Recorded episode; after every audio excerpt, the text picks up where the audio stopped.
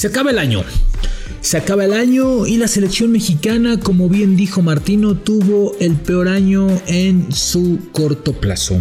Se perdió tres veces frente a Estados Unidos, se perdió la Copa Oro, torneo que se tiene que ganar a como de lugar al ser el único de la zona.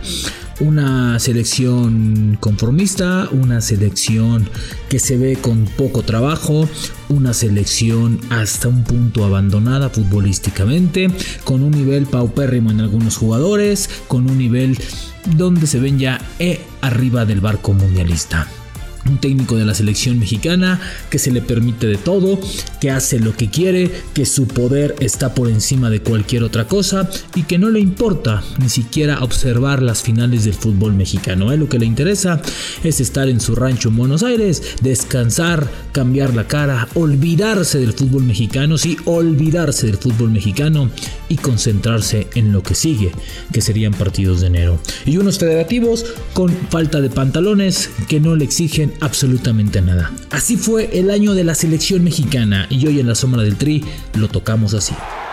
Esto es La Sombra del Tri, un podcast con Rubén Rodríguez, exclusivo de Footbox. ¿Cómo están? Qué gusto saludarles. Muy, muy, muy contento de estar con ustedes. Fin, fin de año, ya, ya huele a final de año, ¿no? Ya, ya en unos días más estaremos ya festejando la Navidad, la Nochebuena. Espero que, que todos en casa tengan a sus familiares, sus seres queridos con ustedes. Va a ser una familia, una, una, una Navidad distinta para todos y eso siempre se va a alegrar. Ojalá y también en, la, en, la, en las diferentes casas de los seleccionados, ¿no? También reine un poco de paz y tranquilidad porque creo que ha sido un año muy complicado. Pero bueno, vamos a deshojar un poquito el año de la selección mexicana, la cual me parece que ha sido de lo peor que hemos visto en selección mexicana en los últimos años. Es cierto, a todos los entrenadores les pasa, a todos los entrenadores pasan y atraviesan por ese momento de crisis, pero creo que con Martino se está agudizando. Y no quiero decir Martino nos vendió espejitos, pero hasta el momento así es.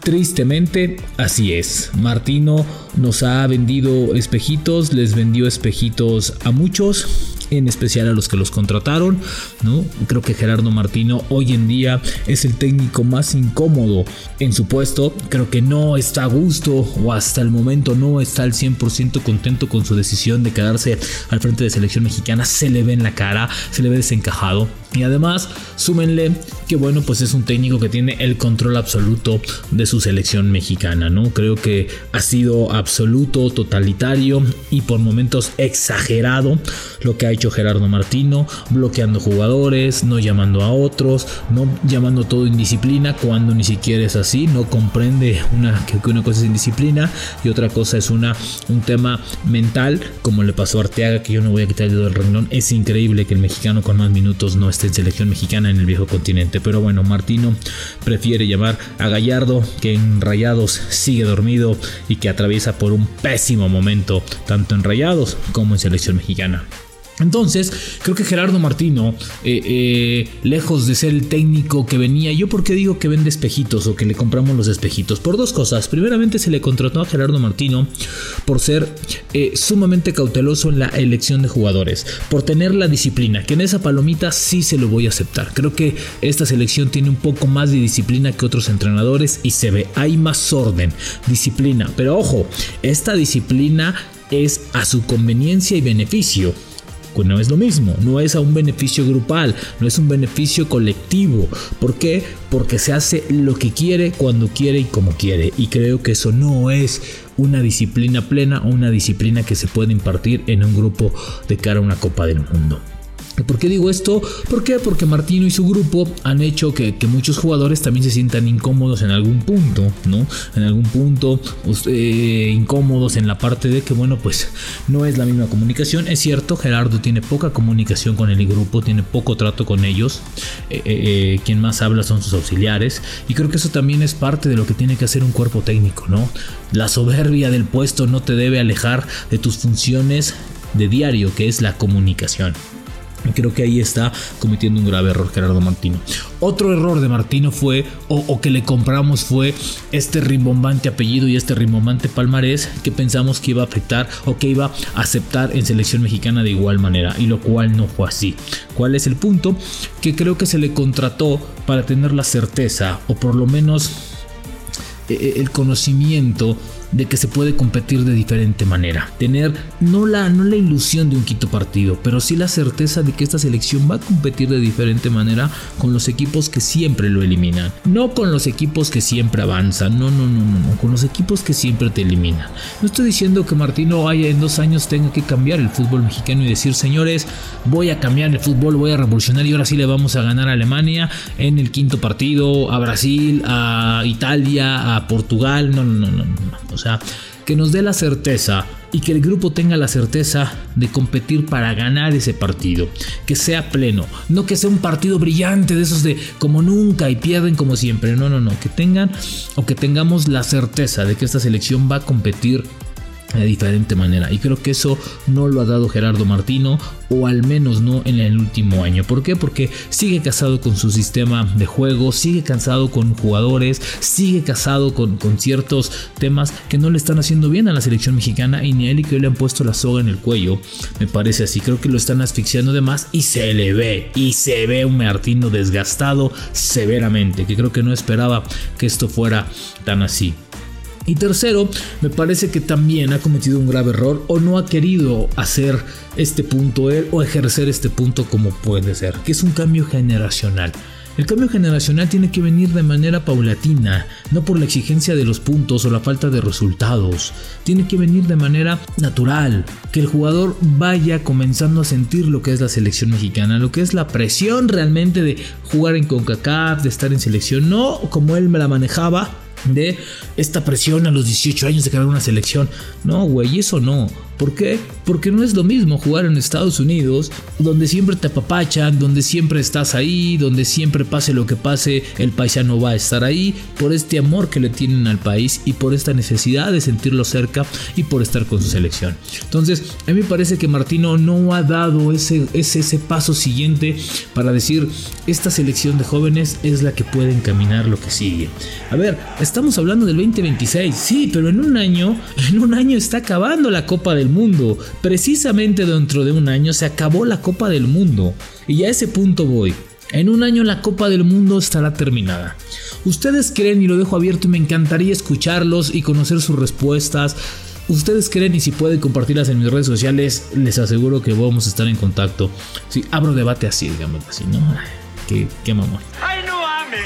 ¿Creen que después de un mundial a un año de distancia, México tiene armas para pensar que puede ser un cuarto o un quinto partido, o un sexto, o simplemente hasta ahí la dejamos. En este momento, voy a dar mi opinión, en este momento me parece que México tiene mucho más posibilidades de ni siquiera llegar a un cuarto partido como está jugando que pensar en el quinto partido, lo cual me parecería un retroceso que no se le puede permitir. Hoy incluso Gerardo Martino, que tendría una, negociación, una renovación automática, está en duda. ¿Por qué? Porque la selección no tiene fútbol, la selección no tiene un juego que permita pensar que ellos van a llegar a esta meta. Entonces, creo que hoy Después de jugarse Qatar, me parece que si no corrigen las cosas, tendríamos un mundial no igual que siempre, tal vez peor de los que hemos jugado. Estamos hablando de que a un año de distancia ya se habrá jugado el mundial y México hoy hay más dudas que cosas positivas para pensar en que esto puede ser distinto. Entiendo, el mundial falta un año para Qatar y además en ese, en ese, en ese entorno pues todas las cosas pueden cambiar. Pero si hoy hablamos de que solamente Edson Álvarez y Raúl Jiménez son jugadores de toda la confianza de todo el mundo para estar ahí, espasmos de Funes Mori, momentos por ahí de Héctor Herrera, pero más en selección que en el Atlético de Madrid que no termina, no termina de convencer al Cholo y probablemente creo que lo mejor para HH es que salga y que encuentre otro equipo en donde tenga actividad. Que guardado sigue siendo guardado, pero guardado la parte física lo está mermando. Que en la portería no hay ningún problema. ¿Por qué? Porque está Guillermo Ochoa jugando tal vez su último mundial, pero que en esa parte está bastante tranquila. Entonces, con todo ello, creo que Gerardo Martino tampoco ha enfocado en lo que puede hacer para después. El 26 está a la vuelta de la esquina, ¿eh? El 26 ya está ahí, ya está pegadito, está pegadito. Y no hay una selección joven que pueda dar. Y a ese punto voy. ¿Qué pasó con los jugadores que ganaron la medalla de bronce olímpica? Sí, sí, sigo pensando. ¿Qué pasó? Mm, sí, eso. No pasó nada. No pasó nada. Así es. Hoy todos los jugadores de esa selección no son figuras en sus equipos. Algunos tienen minutos. Johan Vázquez es uno de ellos. Evidentemente los refuerzos, pero ni Romo ha tenido su mejor torneo. Es más, Guillermo Ochoa cerró muy mal el, año con selección y con las Águilas en América. Ese es el gran problema que tiene el fútbol mexicano que este puente que tiene que catapultar a esos jóvenes no está funcionando. Es más, ni siquiera sé si existe ese puente, porque es el cuento de nunca acabar. Le pasó al Potro, le pasó a Jesús Ramírez en su momento, le pasó a Raúl Gutiérrez, y le ha pasado ahora a Jaime Lozano, le pasó a Luis Fernando Tena. Ese puente, ese brinco que se tiene que dar después de un logro importante a nivel juvenil, no se tiene la conciencia, ni la preparación, ni la escalera para llegar a primera división o seguir en primera división, pero con un rol distinto. Y aquí puede haber dos aristas. Una puede ser la de los jóvenes, ¿no? Que dicen, ok, me voy a relajar, ya gané un bronce, ya fui olímpico, tengo margencito, ¿no? Y la otra es que las oportunidades son minutas, son pequeñitas y que estas oportunidades pues simplemente no se les van a dar por un tema de la liga y que prefiere jugársela con jugadores extranjeros un volado prácticamente o simplemente no hay. Yo creo que tiene que ver también un poco con el jugador. Y aquí es donde yo creo que como los Vega, como los Sebastián Córdoba, como los César Montes, como los Diego Laines, como los Johan Vázquez, como los Esquivel, creo que tienen que hacer las cosas de distinta manera. Tienen que presionar un poco más, tienen que hacer valer esta calidad de ser jugadores distintos en su selección, de ser jugadores diferentes en su selección, de ser jugadores olímpicos, de ser jugadores portadores de un bronce. ¿sí? Pocos pueden presumir una medalla a nivel olímpico en México y en el mundo. Ellos la lograron y pudieron haber hecho más ¿sí? Pero el grupo fue complicado. Entonces, creo que ellos tienen que presionar este espacio, tienen que obligar al fútbol mexicano a dárselos. como Con calidad, con buenos partidos, ¿sí? Si te meten 15 o 20 es otra cosa, pero bueno, hay otros que en el tema de Córdoba en específico, ¿no? Que el técnico simplemente no, nada más no lo quiere pues va a ser mucho más complicado. Pero me parece que es ahí donde tienen que exigirse más. Y así Martino tendrá tal vez la oportunidad, ¿no? O la vista más amplia de decir, ah, ok, ya comienzan a surgir estas figuras, ya comienzan a darle, ¿no? Podemos darle por ahí, podemos comenzar a trabajar en ello.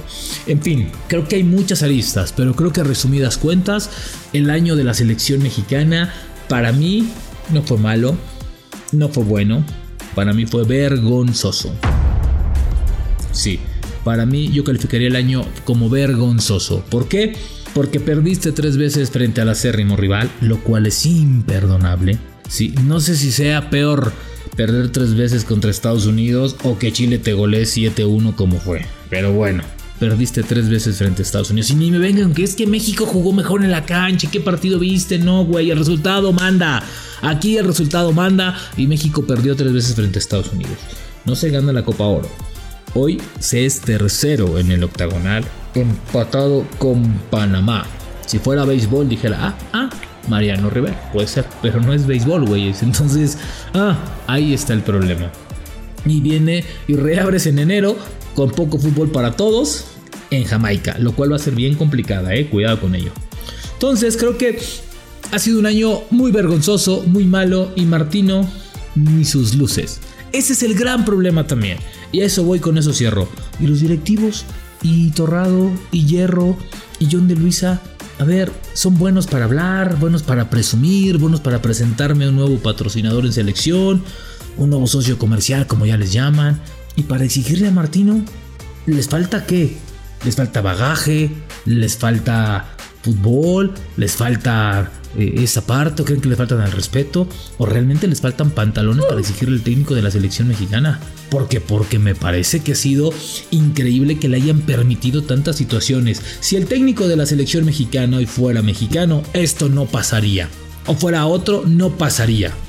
Sí, estarían chingándolo y chingándolo y chingándolo, exigiéndole y como pasó con otros, hasta pidiendo la cabeza o les costó la cabeza, como hicieron presión algunos en algunos casos. Entonces, pues es momento de que también saquen el escritorio y digan, yo soy tu jefe ¿eh? y esto no puede pasar. No me vengan con que estamos apenados por perder. No, ese choro ya no te lo creemos, Federación Mexicana. Entonces, o aprietas o aprietas. Y lo que sí queda claro es que tanto a jugadores como a seleccionados, como al cuerpo técnico y como a directivos, este año les quedó muy grande ponérsela verde. Nos vemos en el episodio 43. La sombra del tri. La sombra del tri con Rubén Rodríguez, podcast exclusivo de Footbox.